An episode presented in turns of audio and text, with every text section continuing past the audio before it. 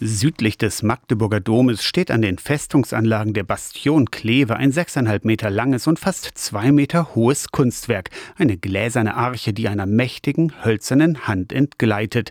Die Arche hat seit 2016 an 50 Orten in Deutschland und Europa Station gemacht. Bevor sie in Magdeburg aufgestellt wurde, war sie in St. Peter-Ording an der Nordsee und zuletzt in Cuxhaven. Am Donnerstag ist sie in Magdeburg gelandet. Die Glasarche, die dieser Hand entgleitet, steht für den Umgang des Menschen mit der Natur. Die Idee stammt vom Landschaftspflegeverein Mittleres Elstertal. Geschäftsführer Lothar Stahl erklärt. Wir haben es in der Hand, aber die Arche als Symbol für die Zerbrechlichkeit der Natur ist dabei, uns zu entgleiten und läuft aus der Hand schon raus. Und wir müssen es festhalten, sonst geht es uns kaputt, geht es uns verloren. Für die mächtige hölzerne Hand hat Künstler Christian Schmidt über 80 Eichenstämme bearbeitet, verleimt und aus dem Holzklotz dann mit der Motorsäge die Hand herausgefräst. Bis Anfang März steht die Glasarche in Magdeburg. Jens Lattke vom Lothar Kreisig Ökumenezentrum hat die Arche vor den Dom geholt. Um zum einen auch mit unseren Themen Schöpfungsbewahren, wie gehen wir mit unserer Umwelt um, mit den natürlichen Ressourcen,